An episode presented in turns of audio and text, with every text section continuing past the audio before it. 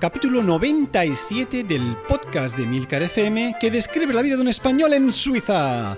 Yo soy Natán García y estamos en la primera semana de agosto de 2023 y para ser más concretos a 1 de agosto, el Día Nacional de Suiza.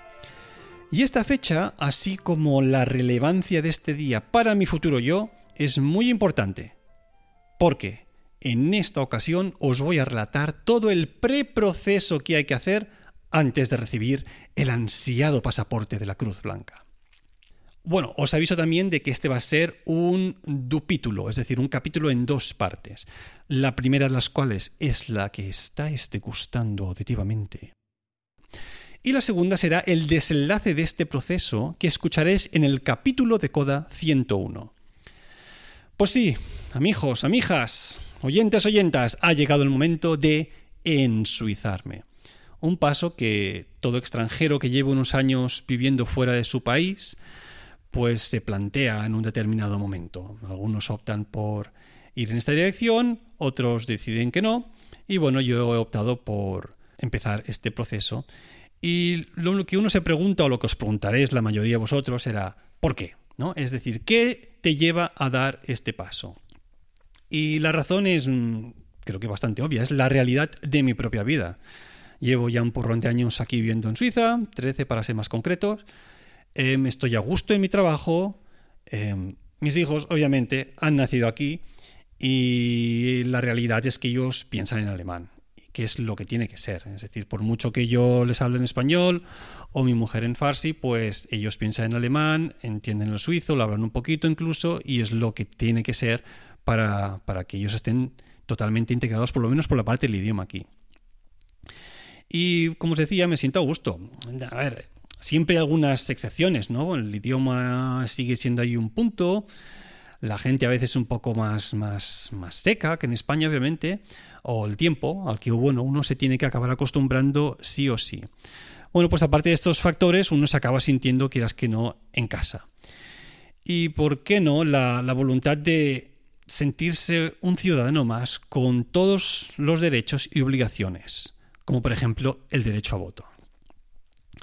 Lo segundo, también me ha llevado a dar este paso el hecho de que mis hijos y mi mujer se hayan ya elbetizado hace cosa como de dos años. Así que soy el único que queda en la familia.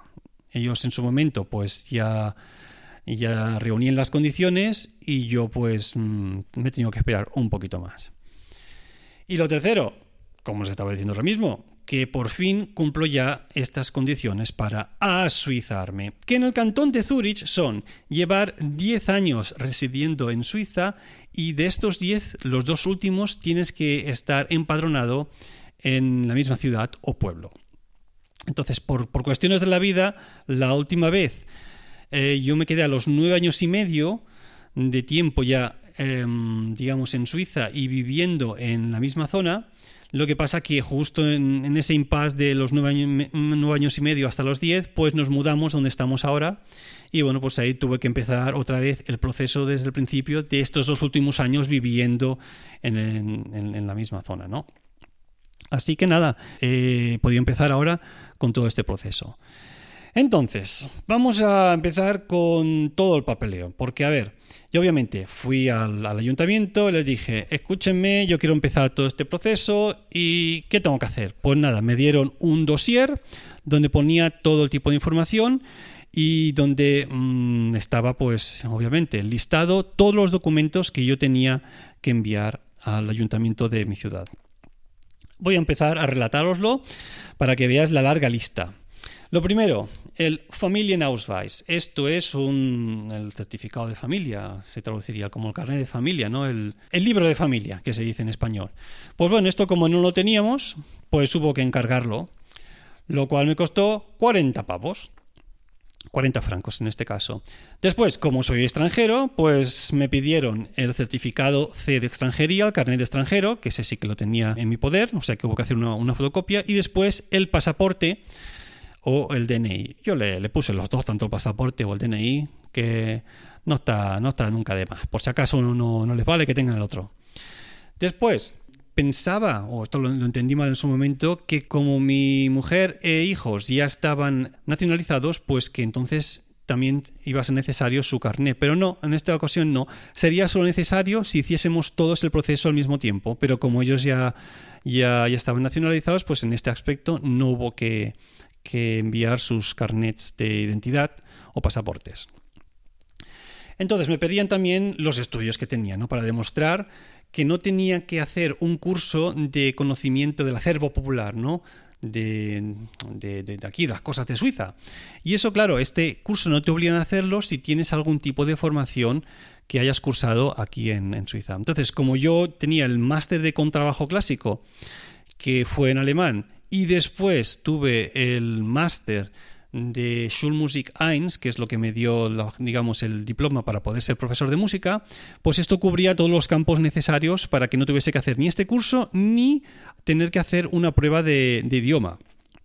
Porque esa es otra, si no tienes ninguna formación ni escolar ni de grado medio, pues te obligan a hacer también un, examen del idioma alemán para demostrar obviamente que tienes los conocimientos para entenderte en el país. ¿no? Qué tontería sería ser nacionalizado ¿no? y no y no entender ni siquiera el idioma del país donde te has nacionalizado. Una locura. Pero bueno, otro documento más. El Arbeitgeberbestätigung. Esto es, em, digamos, la confirmación de, de donde estás trabajando, ¿no? Eh, la, la, traducción, a ver, esto seguro que lo tenéis tú en la punta de la lengua, sería como certificado de empleo, algo así. Es decir, eh, me dieron un papel que yo solo tuve que enviar a la administración del colegio y ellos confirmaron que yo, pues que soy un trabajador del colegio, que llevo aquí muchos años y que al final de este año no, no he dimitido, ¿no? Es decir, que el próximo curso escolar seguiré teniendo trabajo seguro. Entonces lo envié a la administración de la escuela, me lo, devolvieron firmado, ningún problema en este aspecto. Otro documento más. Wohnsitzbestätigungen der letzten zehn Jahren. Esto es la, confirmación de, de, dónde he estado viviendo los últimos 10 años.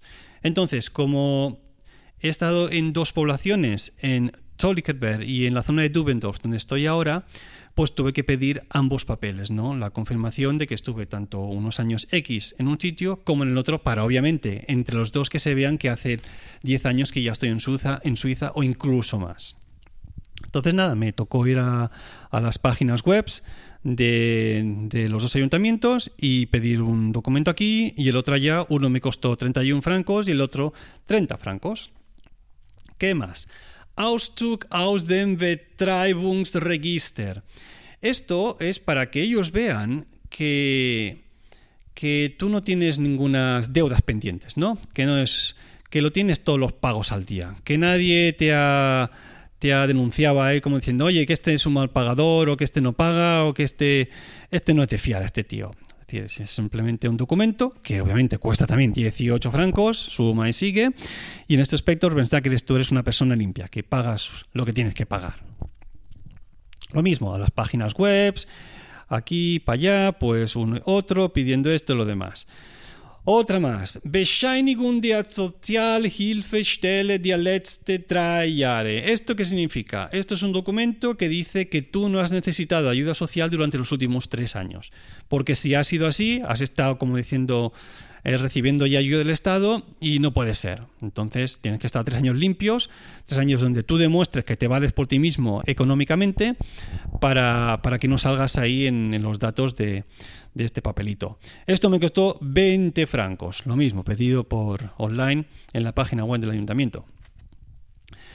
Otro más, y ya casi estamos acabando. Bescheinigung des Steueramts letzte fünf Jahren. ¿Esto qué significa? Estos son la declaración de Hacienda, es decir, de los últimos cinco años. Los dos primeros los tuve que pedir de Zollikarbert, Zollikon, donde estaba viviendo antes, me costaron 40 pavos.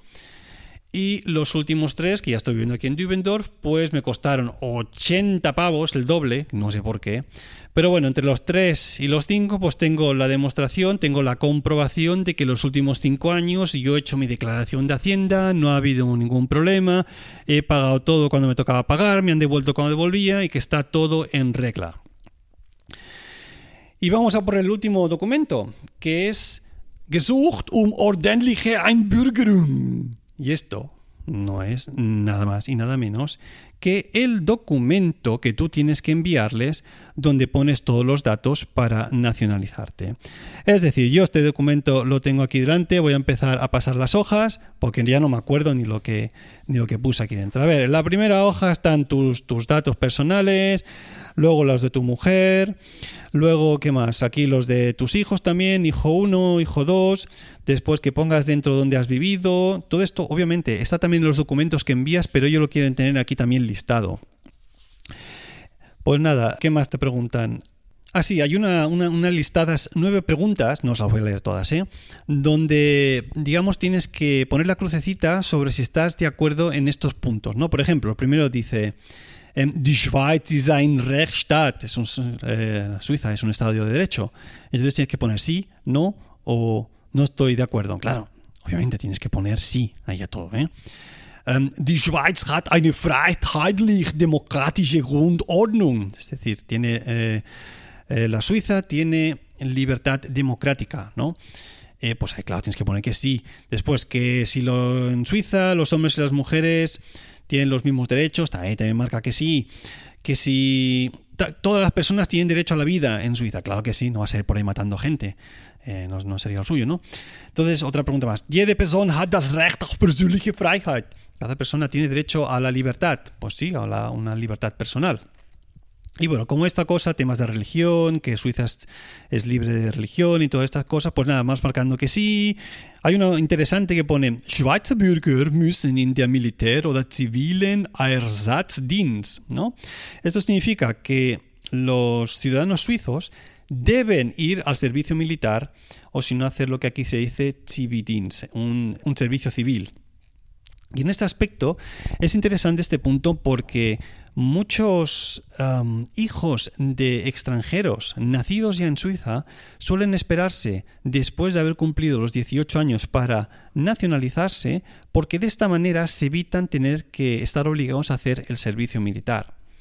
Claro, a mi hijo Adrián, como ya está nacionalizado, pues le va a tocar hacer el servicio militar y si se niega, si se niega por cualquier razón, pues entonces tendrá que hacer el servicio civil. Y esta es la razón por la cual muchos de mis alumnos, por ejemplo, aún habiendo nacido aquí, aún pensar en suizo alemán, pues siguen sin tener el, el pasaporte o la nacionalidad de una manera consciente por sus padres. Porque quieras que no, el servicio militar pues hace que te pierdas ahí unos cuantos meses de tu vida pues haciendo lo propio. Así que bueno, algunos esperan un poco más tarde en lo que tiene la penalización de que claro, si te nacionalizas después de los 18 tienes que pagar más que si lo haces antes. Pero bueno, ese es otro tema que después veremos. Y nada, pues tú vas llenando y en la última hoja viene algo muy interesante. Porque dice... Em, Teilnahme am sozialen und kulturellen Leben. Esto significa tu participación en en la vida cultural y social de tu zona, ¿no? de, tu, de tu ciudad, de tu pueblo, lo que sea. Entonces pone aquí, describa usted qué tipo de actividades hace que hagan que usted esté integrado en, en, su comuna. Y claro, aquí pone que hay que ser parte, por ejemplo, de un Verein. ¿Qué es un Verein? Un Verein es una asociación. Entonces, claro, yo me puse a buscar en la página web del ayuntamiento todas las asociaciones que había. Y como os podéis imaginar, como la cabra tira para el monte, pues fui a buscar asociaciones musicales. Pero entonces empecé a mirar y, me empezó a dar un palo.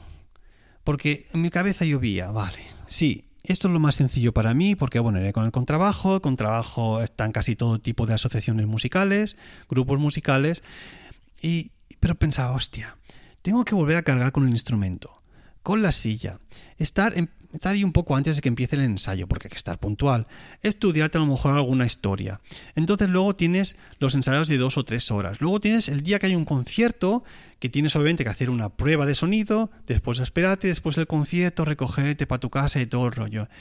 Y yo pensé, ah, ya tengo bastante música en mi vida.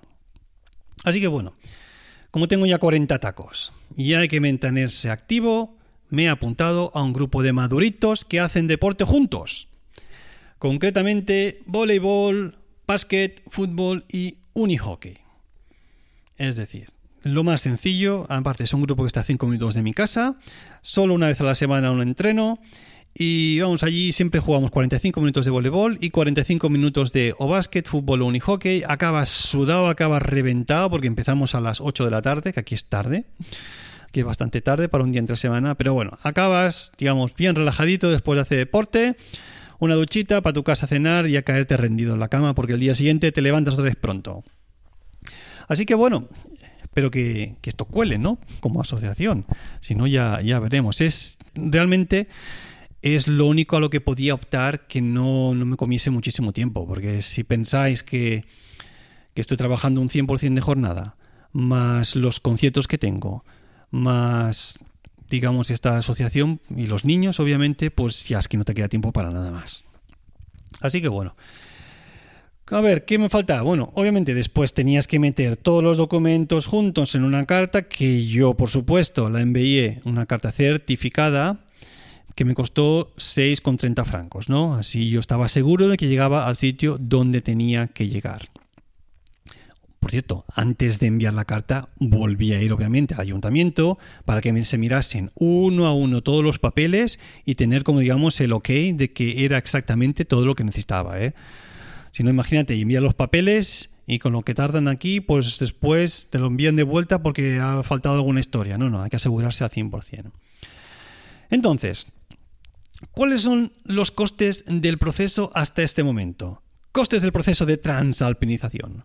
Si sumamos todas las cifras que os he dicho antes, de momento estamos en 282,30 francos por todo el papeleo. Y bueno, esto de la asociación no os he dicho que hay que pagar obviamente, eh, pero es, nada, nimio, son 60 francos al año, no es casi nada. Como voy a tener que estar ahí por lo menos dos años, serán 120, así que nos plantamos alrededor de los 400 francos de momento. Pero bueno, esto es solo el principio. Si todo esto sale como planeo, después me tocarán abonar más de mil francos. Concretamente, a partir del 1 de enero de 2022, el precio bajó. Antes eran 1.600 y ahora cuesta 1.200. Así que bueno, ahí me ahorrado un poco. Ah, pues mira, estoy viendo aquí que antes os lo he dicho mal. No, no, no. Los, para la nacionalización, por encima de los 25 años es cuando ya empieza a costar dinero. Si está por debajo de los 25, es, es gratuita para para los jóvenes, digamos. A partir de los 25 consideran que ya estás madurito aquí. Y lo que os decía antes, estoy viendo ahora también el documento este, que todos los cursos estos de del acervo popular y del test del idioma y demás, todo hay que pagarlo, ¿eh? Statskunde Test cuesta 300 pavos. Si lo tienes que repetir, otros 300 más. El test de alemán, 280. Si lo tienes que repetir, la misma cantidad. Y si tienes que hacer una, una, repetición, por ejemplo, de la parte oral, pues son 150 pavos. Aquí te cobran por todo. Es lo que hay. Bueno, ¿y ahora qué toca? Pues ahora me va a tocar esperar casi dos años. Y sobre todo me toca empaparme de la cultura, la historia, la política y el funcionamiento de la sociedad, del idioma, de las costumbres, las fiestas de mi región, porque en algún momento de 2025 me invitarán a una entrevista en el ayuntamiento para conocerme y darme el visto bueno definitivo para ser reconocido como un suizo más. Y en esa entrevista pues me pueden preguntar de todo al respecto de este país o de la zona donde vivo.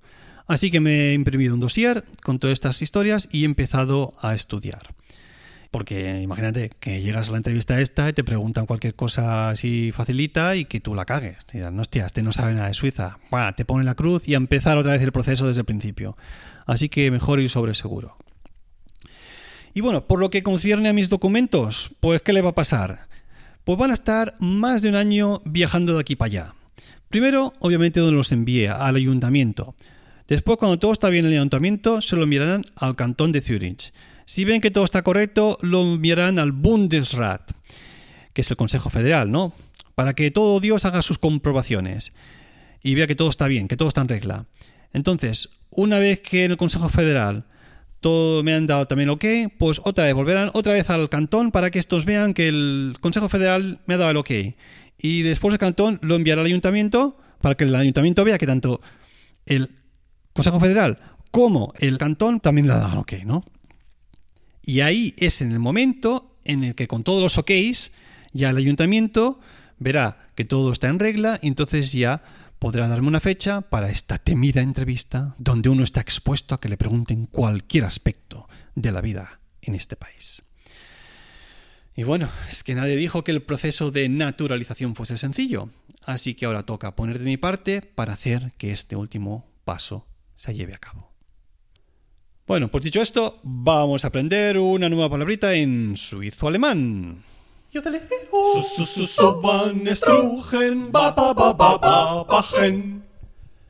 Y en esta ocasión es curioso cómo aprendí esta palabra, porque obviamente como papá hay que, hay que estar con tus hijos y pues muchas veces para dormir pues hay que leerles una historia, ¿no?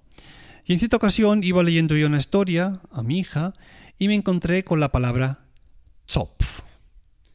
Estaban hablando algo del pelo y Zopf. Y digo, ¿qué tendrá que ver la palabra Zopf con pelo? Porque yo esta palabra conocía. Zopf es un trozo de pan que tiene así como una forma como de ondas. Y entonces, pues obviamente tuve que coger una aplicación que tengo en el teléfono, metí la palabra y dije, anda, ahora todo cobra sentido. Porque la palabra Zopf significa trenzas trenzas en esta ocasión, cuando estaba leyendo el libro, trenzas para el pelo, pero el, pan este que se compra aquí, Chopf, es un, es un pan, estas ondas que os decía antes son como trenzas. De hecho, para hacerlo, después vi un vídeo, pues se suele coger la masa y se empieza a hacer a, entrelazarlas entre ellas como si fueran obviamente las trenzas del pelo. Así que nada, Chopf significa trenza. Bueno, aquí tiene el doble significado, obviamente. La trenza del pelo y la trenza esta de pan, que está bastante buena. Es un pan con una. Con, bastante blandito. Está muy bien para comer con mantequilla. O con chocolate. O con crema de cacahuete. Por cierto, os dejo en el Instagram del podcast una foto mía con un zopf para que veáis exactamente cómo es, cómo de grande es. Para que os hagáis ahí una idea de cómo son los zopfs suizos. Bueno, pues nada, esto ha sido todo. Y ya sabéis que para contactar conmigo tenéis el email swissspainpodcast.com o la cuenta de Twitter arroba. Y si os sentís generosos, podéis apoyar a este humilde podcaster con una pequeña contribución en el enlace de PayPal que encontraréis en las notas del podcast. Gracias por escucharme y hasta la próxima.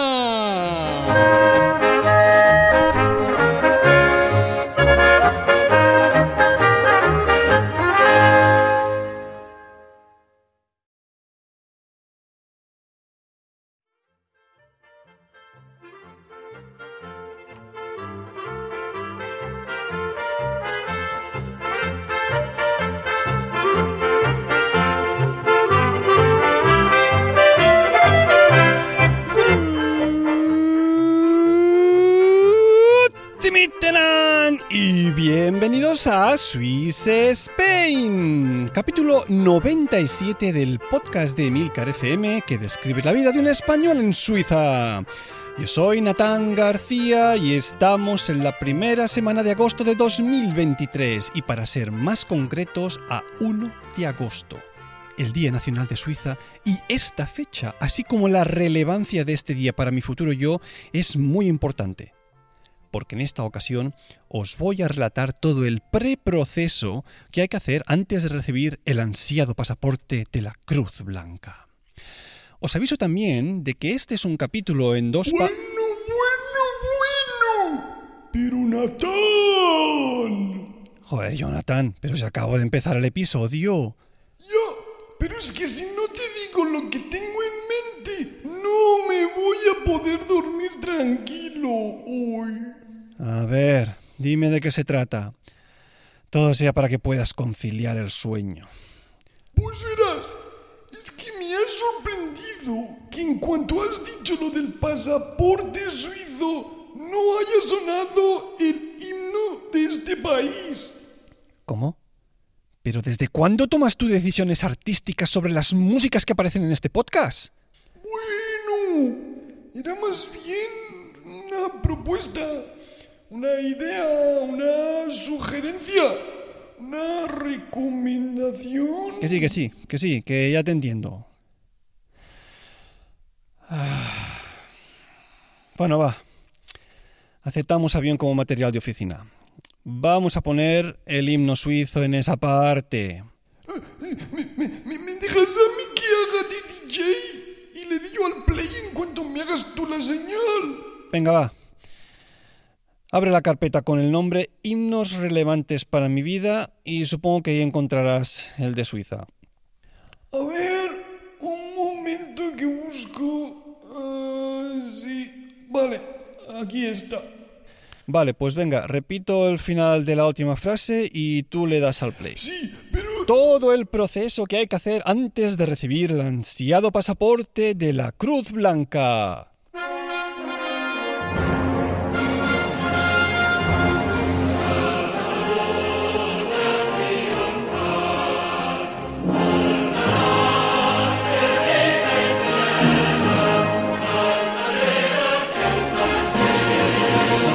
Pa- para, para, para. Este no es. Este es de cuando era yo muy, muy joven, iba al, al colegio. Uy, No, perdón, pero es que... no pasa nada. Otra vez, lo repetimos. Todo el preproceso que hay que hacer antes de recibir el ansiado pasaporte de la Cruz Blanca.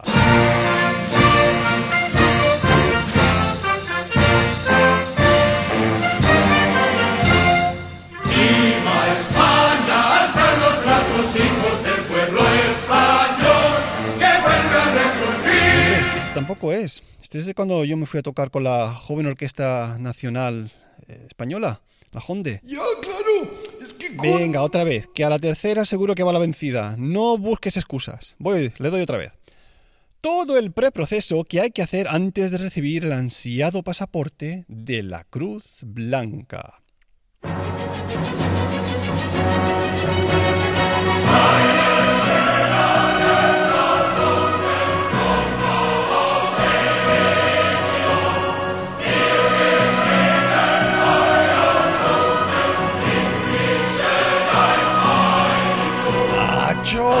Que ese tampoco es. Pa' cuatro himnos que hay en la carpeta no aciertas ni por casualidad. Si es que aquí no pone el nombre del himno, solo himno 1, himno 2, 3. ¿Cómo voy a saber cuál es cuál? Bueno, mira, pues ya solo te queda el último. Ahora jugamos a lo seguro. Bueno, sí, supongo que sí. Venga, vamos a ir por última vez. Todo el preproceso que hay que hacer antes de recibir el ansiado pasaporte de la Cruz Blanca.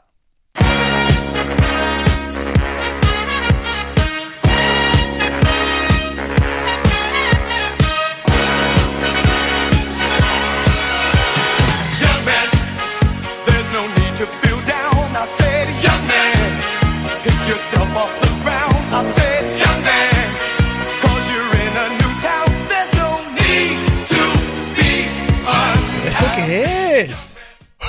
Que ese himno no lo he metido yo en la carpeta. ¿Pero de qué te estás riendo? Este lo puse yo hace mucho tiempo, porque sabía que en un momento u otro ibas a hablar de este tema. Ja, ja, ja. Muy gracioso, muy gracioso, Jonathan. Pero mira, al final no hemos escuchado el himno suizo como proponías, ¿eh? ¿Qué más da? Si yo solo quería hacer la broma de los Village People. Hala, pues como yo soy el director artístico del podcast, esto lo voy a cortar y no va a salir el podcast. ¿Cómo? ¿Ni siquiera lo vas a poner al final? Hasta la próxima.